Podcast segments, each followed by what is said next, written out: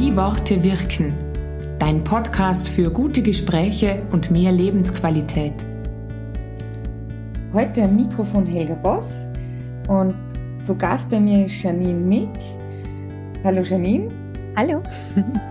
Janine, wir kennen dich als Autorin des Spiegel-Bestsellers Mama nicht schreien. Letztes Jahr im Mai erschien das zweite Buch äh, mit dem Titel Keine Angst, Mama. Ähm, genau in diesem Kontext interessiert es mich natürlich, wie wirken Worte? Ich finde die Frage so spannend, Helga, und ich habe wirklich drüber nachdenken müssen, was ich dir sage. Ähm, wie wirken Worte in Bezug auf unsere Kinder? Ich sage, ich, ich lass, lass es uns dahingehend äh, beantworten. Wie, wie verstehen unsere Kinder? Wie wirken unsere Worte auf unsere Kinder? Zwei Antworten.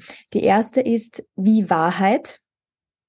Und die zweite ist, sie wirken wie das, was wir eigentlich meinen oder sagen wollen, es aber nicht sagen. Und wenn das der Fall ist, wirken sie nämlich auch noch verwirrend. Was meine ich damit? Erstens, sie wirken wie Wahrheit. Ähm, ja, wenn das, was wir sagen, glauben unsere Kinder. Und ich weiß nicht, vielleicht, also ich habe das zum Teil immer noch, wenn ich mich so zurückerinnere in manchen Situationen, wenn ich dann draufkomme, äh, ich, wenn ich eine Erfahrung mache und, und dann spüre ich in mir so ein, oh, dachte ich nicht, das wäre anders. Und dann erinnere ich mich teilweise noch als Erwachsene an die Worte meiner Eltern, mhm. die damals gesagt haben, etwas ist, ja, eins, zwei, drei, so und so und so. Und dann komme ich drauf, oh, das stimmt ja gar nicht oder das stimmt nicht für mich. Ja, ja. Mhm. ist die mhm. Wahrheit meiner Eltern, es ist nicht meine eigene. Mhm. Ähm, und ich denke, das ist etwas, das wir berücksichtigen dürfen, immer dann, wenn es uns möglich ist, dass das, was wir sagen, wahnsinniges Gewicht hat für unsere Kinder und dass das auch als wahr empfunden wird. Ähm, wie wirken Worte? Punkt zwei, wie das, was wir eigentlich meinen. Und das ist, glaube ich, auch etwas, das gerade, wenn wir versuchen, möglichst positiv zu kommunizieren mit unseren Kindern und möglichst nett zu sein, ähm, das dann tendenziell vergessen wird. Nämlich immer dann, wenn wir etwas sagen, weil es doch schön wäre, wenn das, du, du hörst es vielleicht schon in der mhm. Stimme, aber in Wahrheit möchte ich was ganz anderes sagen und ich denke was ganz anderes. Und Kinder spüren das. Kinder spüren, was wir meinen, wenn wir nicht sagen, was wir meinen. Mhm. Ähm, und die haben da ganz, ganz feine Antennen, sind ja auch darauf angewiesen. Also wenn wir da jetzt ein paar nein, da müssen wir gar nicht zurückgehen in die Vergangenheit zum Säbelzahntiger, sondern einfach so ein ganz kleines Kind ähm, ist ja mit seinem Überleben davon abhängig, ja, dass, dass es dass es dazugehört zu dieser Gemeinschaft, wie groß oder klein die auch immer sein mag. Und wenn da dann eventuell Gefahr besteht, dass es ausgeschlossen werden könnte, das wäre natürlich ganz fatal. Deshalb sind diese Antennen wirklich gut funktionierend und immer aktiv. Entsprechend, ja, wenn wir unsere Kinder nicht verwirren wollen, dann ähm, geht es vielleicht auch, sich darüber zu Gedanken zu machen, gut, was sage ich jetzt, was meine ich eigentlich und gibt es einen Weg, das, was ich meine, zu sagen. Ja. Und wenn ich mir denke, das sollte ich nicht machen, dann darf ich mich als Erwachsener fragen, warum eigentlich nicht? Was denke ich mir denn wirklich? Und mich damit auseinandersetzen. Das ist ja tatsächlich nicht nur bei den Kindern so, das ist ja jedes Mal im Leben, oder? Also wenn ich was ja. sage, was ich nicht vertrete, dann strahle ich das aus, oder? Also da, da, da, passt die Aussage nicht zu meinem Auftreten, oder? Also das kennen wir jetzt auch schon aus dem Businessbereich oder, oder als Führungskraft oder als Ehepartnerin, wenn, wenn das ganze Bild nicht rund ist mit dem, was ich sage, zu dem, was ich vertrete, dann stimmt es nicht. Und bei Kindern ist das auch sehr ausgeprägt, dass sie dann auch nicht glauben oder genau noch in den Knopf hineindrücken und, und wirklich die Macht haben, uns zur Weißglut zu bringen dann, weil sie ja. eigentlich spüren, dass wir da nicht zu 100 Prozent dahinter genau. sind.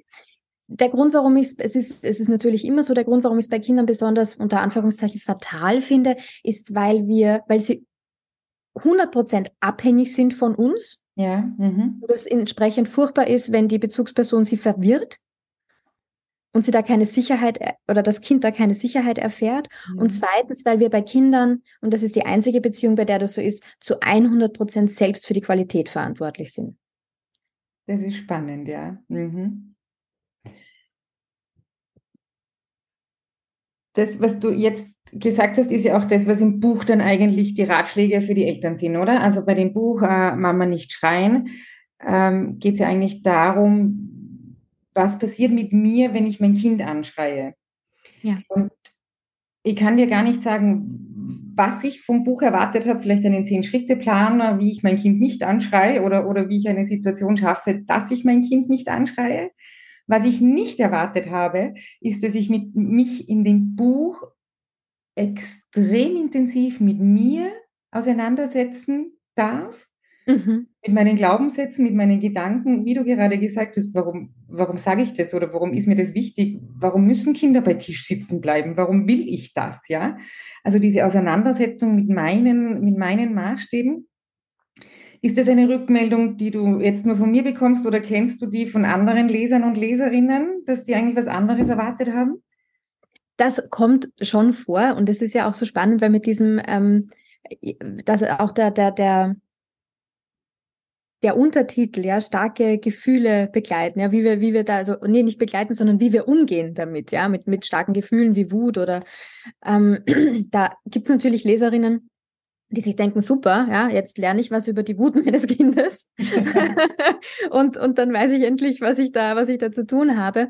Dass es eine Einladung zur, zur Lebensinventur enthält, ja, und, und entsprechend ja in meinen Augen hinausgeht über einen über einen Elternratgeber oder das vielleicht auch gar nicht wirklich ist. Ja, das ist natürlich etwas, womit man nicht unbedingt rechnet. Und auch spannend ist, dass dann, wenn es Menschen lesen, die dies lesen sollten, ja. ja.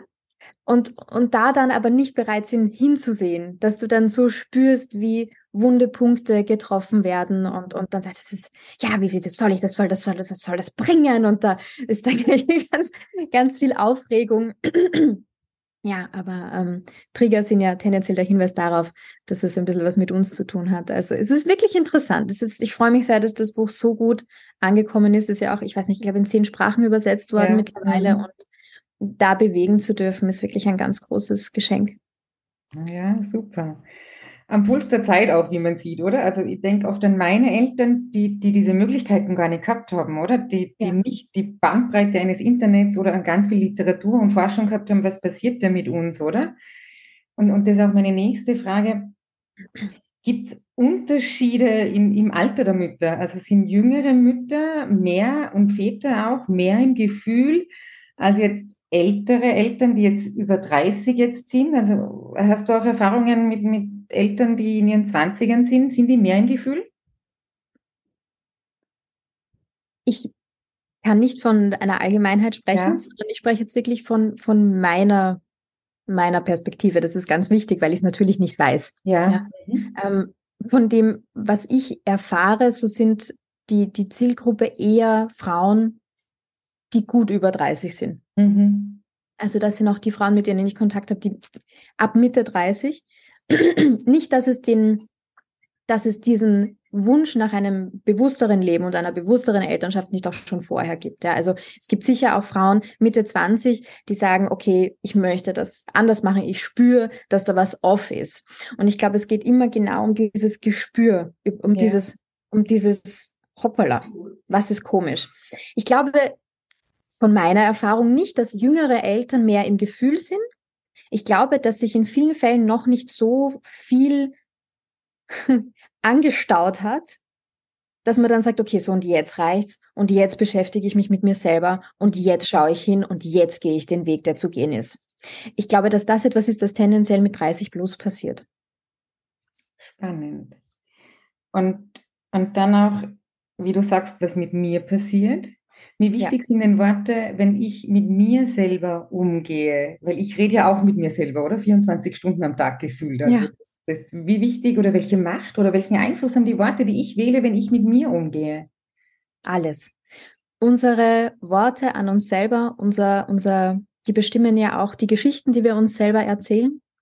Entsprechend bestimmen sie, ob wir Täter sind oder Opfer oder erkennen, dass wir beides sind oder vielleicht auch nichts, ja, dass das vielleicht gar nicht relevant ist. Ähm, sie bestimmen, was ich mir verdiene, was ich wollen darf, wie ich leben darf, wie ich meine Kinder sehe, wie ich meinen Partner sehe, wie ich meine Welt sehe, ob ich erfolgreich sein darf. Die Worte, die wir uns selbst erzählen und die Geschichten, die damit einhergehen, erschaffen die Bilder, die in uns sind und auch wie wir die Welt sehen. Entsprechend sind sie unglaublich machtvoll. Und wenn ich wüsste, ähm, ich meine, natürlich gibt es Tools, wie man damit arbeiten kann, aber es gibt diesen, diesen Schalter nicht, den du umlegst und dann ist alles gut und dann hast du keine Limitierungen mehr und dann, das ist, glaube ich, so das, was wir alle suchen und ich arbeite jetzt schon lange mit mir selber und mit anderen und es ist echt, immer wieder darf ich feststellen, es ist ein Weg. Und ich glaube, das Entscheidende ist, dass wir irgendwann mal anfangen, ihn zu gehen und dass wir uns zumindest dafür wichtig genug nehmen und zumindest das, weil es ist so schwierig, ne? Also es ist so schwierig, immer wieder sich selber zur Priorität zu machen und zu sagen, was brauche ich jetzt? Was braucht's jetzt? Ja, ich bin wichtig, das ist wichtig, ist auch für meine Kinder wichtig. Das kann helfen. Ja. Zu sagen, mhm. wenn ich an mir selber arbeite, dann mache ich das auch für meine Kinder. Das mhm. kann helfen, weil wir, glaube ich, tendenziell sehr viele Frauen dazu tendieren zu sagen, ach geh, ach geh. Ja? es, jetzt gibt's einmal das zu tun und dann will noch der was und die was und dann gibt's nur das. Aber sich selbst zumindest wichtig genug zu nehmen, um immer wieder so ein Stückchen Selbstfürsorge zu praktizieren und sich mit den Themen zu beschäftigen, die sich ohnehin aufdrängen, weil wir spüren das ja. Wir spüren das ja, wenn es off ist. Wir spüren das, spüren das körperlich. Es ist da das Gefühl, auch wenn wir viel dazu tun, es zu verdecken. Aber das ist halt ein Weg, der ja nicht nur uns selber bereichert, sondern auch für unsere Kinder wahnsinnig wichtig ist. Denn was er zieht final ist das Vorbild, das wir leben und nicht das, was wir sagen. Genau. Das heißt jetzt aber auch, wenn ich anfange, diesen Weg zu gehen, dann hilft es oft einmal schon, die Worte anders zu wählen, mit denen ich mit mir rede. In, in kleinen ja. Schritten, oder? Dass ich einfach mal sage, äh, keine Ahnung, heute bin ich gut so, wie ich bin. Oder auch wenn die Haare mal nicht sitzen, äh, egal, ist ein Bad Herde, ich finde mich trotzdem toll. So. Also, das sind jetzt kleine Beispiele, aber, aber ja. ist das so der Weg, der uns dann hilft? Ich glaube, dass das ein Teil davon sein kann, ähm, vor allem deshalb, weil dann das Bewusstsein dafür ja schon besteht. Ja. ja? Das mhm. Bewusstsein ist, ist etwas, was ganz vieles, äh, das, das, ist, das ist die Basis. Ja, ja. ich habe ja auch vor mhm. kurzem dieses Cultural Network bewusst gegründet und wo, wo jetzt auch mehr entstehen wird, bewusst CO, ähm, weil für mich und auch, auch in dem, was ich über Elternschaft schreibe, mir geht es um eine bewusste Elternschaft. Das ist das, wozu ich einladen möchte, zu dieser Bewusstwerdung, was mache ich eigentlich, wie rede ich eigentlich mit mir selbst, ähm, wo stehe ich, wo will ich eigentlich hin, wenn ich Bewusstsein darüber habe, dann kann alles andere entstehen. Und vielleicht ist es eben mal auszuprobieren, wie sich's anfühlt, wenn ich anders mit mir spreche. Ja, und da wäre meine Einladung zu schauen, wenn ich sage, heute bin ich gut genug, was spüre ich dann dann? Mhm. Also ich mhm. arbeite ja ganz stark körperbasiert und du spürst es ob du dir das glaubst. Okay. Und dann geht es darum zu schauen, was kann ich tun, um mir schön langsam zu glauben. Und was darf ich dafür noch verändern? Und das ist auch das, wo du Frauen begleitest in diesem Weg. Wenn das Bewusstsein da ist, kommen sie zu dir wahrscheinlich, oder? Und, und dann begleitest du sie über einen gewissen Zeitraum und ihr arbeitet genau an diesen Themen. Wir arbeiten dann also entweder über einen Zeitraum hinweg sehr intensiv zu zweit, ja. dass wirklich da in einem Prozess begleitet wird. Oder ähm, es sind Frauen, die sich anmelden für Workshops, für ähm, Masterclasses, wo es dann darum geht, den, den, den Körper zu erfahren im Kontext zum Beispiel von Triggern. Ja, wenn mich jetzt in meiner Elternschaft was triggert, ja, wenn ich immer wieder bei einem gewissen Thema wütend werde oder wenn ich merke, da ist Traurigkeit, also es ist sehr stark gefühlsbezogen, ja, es geht darum, wirklich ein, ein bewusstes Gefühlsmanagement irgendwie zu, zu etablieren und auf der anderen Seite auch zu wissen, wenn da diese Gefühle sind, wie kann ich mich denn selbst regulieren? Wie, was hat es mit meinem Nervensystem auf sich? Äh, was kann ich tun, wenn es mir so und so geht? Ja, und einerseits zu lernen, mit dem Unangenehmen zu sitzen und andererseits auch mehr Kapazitäten für, für Stress und so weiter aufzubauen. Also da das Stresstoleranzfenster zu weiten mhm. und gleichzeitig dadurch so weit zu kommen, dass ich öfter Ruhe empfinde und hinreichend Ruhe, um mich mit anderen Menschen wirklich zu verbinden. Weil wenn ich die ganze Zeit im Stress bin oder in der Wut oder in der Anspannung, dann habe ich keine Ruhe in Verbindung. Und das ist auch etwas, was unsere Kinder spüren. Okay, spannend. Nichtsdestotrotz, wir alle kennen die Zeit, dass es nicht immer klappt, mit unserem Stressfenster das zu erhöhen. Ja, ja. Was sind deine super drei Notfalltipps, wenn man schon merkt, dass diese Wut oder, oder diese, diese, diese Überforderung kommt? Ich glaube, jeder von unseren Zuhörerinnen und Zuhörerinnen kennt das Gefühl, wenn, wenn dieses Fass am Überlaufen ist. Ja. Wie kann ich das verhindern oder wie kann ich damit umgehen, dass es nicht sich auf die Kinder entlädt? Das ist für mich persönlich eigentlich immer der schlimmste Moment, ja. wenn ich es nicht schaffe, das so zu zügeln und, und es wieder leider die Kinder trifft. Ja, also da fühle ich mich dann schlecht, den Kindern geht schlecht. Deine drei Notfallstipps, was kann ich da tun? Und es ist total furchtbar. Der erste ist, es wird wieder passieren und dann milde mit sich selber sein und sagen und sich nicht auch noch selbst beschämen, weil dann ja. setzt man Scham drauf und die Scham ist gar nicht angenehm. Die kennen wir eh in vielen Fällen viel ja. zu ja.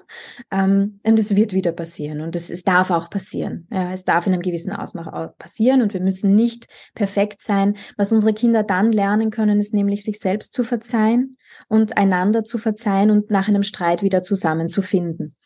Es ist auch wertvoll. Ähm, die zweite Sache ist, und wenn da Wut im Spiel ist, ähm, ist das etwas sehr Aktives. Also wenn wir jetzt zum Beispiel ans Nervensystem denken, dann ist da unser Sympathikus aktiv. Dann sind wir, und der Sympathikus, der möchte, dass wir was tun. Ja, also der ist, der ist im Kampf- oder, oder Fluchtmodus, der, da ist ganz viel Bewegung und da ist sehr viel Energie in uns drinnen. Diese Energie muss natürlich wohin. Und wenn wir es schaffen würden, diese Energie umzuleiten, ja, dann sind wir schon Meisterinnen aller Klassen. Ja, wirklich. Dann, dann ist alles gut. Der Anspruch, den wir, glaube ich, nicht an uns haben dürfen oder was, was selten funktioniert, ist unter Anführungszeichen ruhig zu bleiben, weil unser ganzes System gerade was anderes will. Und dieses Wollen, das da drinnen ist, das ist, das ist im Reptiliengehirn, also das ist in einem ganz alten Teil unseres Gehirns, ja. Hier was Bewusstes drüber zu legen, wenn wir, wie gesagt, wenn wir das schaffen, die Energie umzuleiten, zum Beispiel, und das sorgt sicher für verwunderte Blicke, je nachdem, wo man das macht, aber sich vom Kind wegzudrehen und zu sagen, ich weiß es nicht, ja, irgendeinen Urschrei loszulassen. Das klingt sicher für unsere Podcast-Hörerinnen jetzt gerade spannend. oder, oder aufzustampfen, ja, oder zu hupfen und mich drei Minuten lang einfach auszuschütteln. Wir müssen mit dieser Energie wohin? Also unterdrücken ist keine gute Option. Das, das ich probiere es aus. Erfahrungsgemäß. Das funktioniert nicht. Und ja. wenn wir es irgendwie unter ärgsten Anstrengungen schaffen, das irgendwo hinzudrücken, dann kommt es später aus. Ja. Mhm. ja, nämlich dann, wenn der Partner auf der Couch sitzt und irgendwas nicht weggeräumt hat oder so. Ich weiß es nicht. So, unser, unser, unser Körper speichert. Okay. Und mhm. unser Körper speichert viel Altes, alles. Es gibt diesen, diesen Satz, den ich sehr gerne mag, und das heißt, ist es hysterisch, ist es historisch? Das ist ein ganz guter Leitspruch, finde ich, weil wir dann sehen, okay, ist meine Reaktion, wenn wir dann geschrien haben oder getanzt haben, vielleicht fangen wir auch an zu hupfen oder zählen ganz laut bis zehn oder yeah, yeah, machen irgendeinen Blödsinn. Es geht wirklich darum, diese Energie loszuwerden. Wir können auch in den Äther schreien von unserem Kind weg. Ja, ist okay, da ist Energie, die muss raus. Kinder haben auch viel Energie, die muss auch manchmal raus. Es ist okay. Es geht nicht um Unterdrücken. Unterdrücken ist kein gesundes Emotionsmanagement. Ähm, genauso wie sich über jemand anderen ergießen. Und ich weiß jetzt nicht, ich habe jetzt vorhin gerade einen Satz begonnen, den ich jetzt gerade vergessen habe, der mir jetzt gerade entfallen ist, was doof ist. Vielleicht kommt er wieder. Ähm, Vielleicht kommt er wieder. Ja. Dritter. Und der dritte, das war, wenn es hysterisch ist, dann ist es historisch. Mhm. mhm. Ähm, wenn das sehr oft passiert, ähm, sich dann schon anzuschauen, was hat es damit auf sich? Ja, also genau, das habe ich gemeint, sich zu überlegen, ist meine Wut oder die empfundene Emotion in einer Situation jetzt gerade angemessen oder was vielleicht ein bisschen too much? Oder viel zu viel. Und dann zu denken, okay, mit diesem Leitsatz, ja, es ist hysterisch es ist historisch, dann hat es was mit meiner Geschichte zu tun und nicht mit dem, was jetzt gerade passiert ist. Und da lohnt sich dann schon, hinzuschauen oder in meinem Fall dann hinzuspüren, ja, was steckt da, wo steckt's, wie kann ich es besser machen, damit es mir einfach besser geht. Damit ich geerdeter bin. Das ist dann wohl auch ein Triggerpunkt aus unserer Kindheit, aus unserer Erfahrung, oder wo, wo eben nichts mit der aktuellen Situation zu tun hat, aber es erinnert mich dran und dann bricht es einfach aus. Und dann kann ja das Gegenüber, das kann jetzt der Partner, das Kind oder irgendwer sein, ja noch weniger dafür, oder? Weil es ja irgendwas in mir ist, was das auslöst. Ja, also sie sind dann so dieses, dieses äh, sie sind dann das Tröpfchen, ja, mhm. die Kinder sind das Tröpfchen, aber dass das Fass voll war, damit haben sie nichts zu tun. Ja. Mhm. Und mein Ansatz, mein Ansatz ist dann nicht der zu sagen, wir machen jetzt hier eine komplette Vergangenheitsaufarbeitung. Ja. Ich bin keine Therapeutin, sondern ich arbeite sehr stark Werkzeug- und Tool-orientiert, weil es mir einfach wichtig ist, auch die, die, ich arbeite hauptsächlich mit, mit Frauen, mit Mamas, ähm, die, die Frau dorthin zu bringen, dass sie sagt, ich kann das selbst ich bin selbst ermächtigt, ich bin selbst fähig, mir zu helfen, ich selbst kann mich bemuttern ja, und nachbeeltern, ich selbst kann mich halten.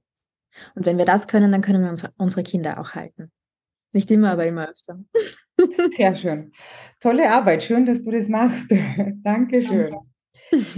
Für alle, die, die noch mehr über dich wissen wollen oder vielleicht auch mal zu dir in einen Workshop kommen wollen oder sich der Bewusstbewegung anschließen wollen, wo findet man dich, Janine?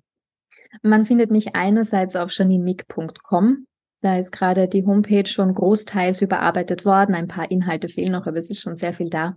Ähm, da gibt's auch die Möglichkeit, sich zum Newsletter anzumelden. Und da kriegt man ein total schönes E-Book geschenkt.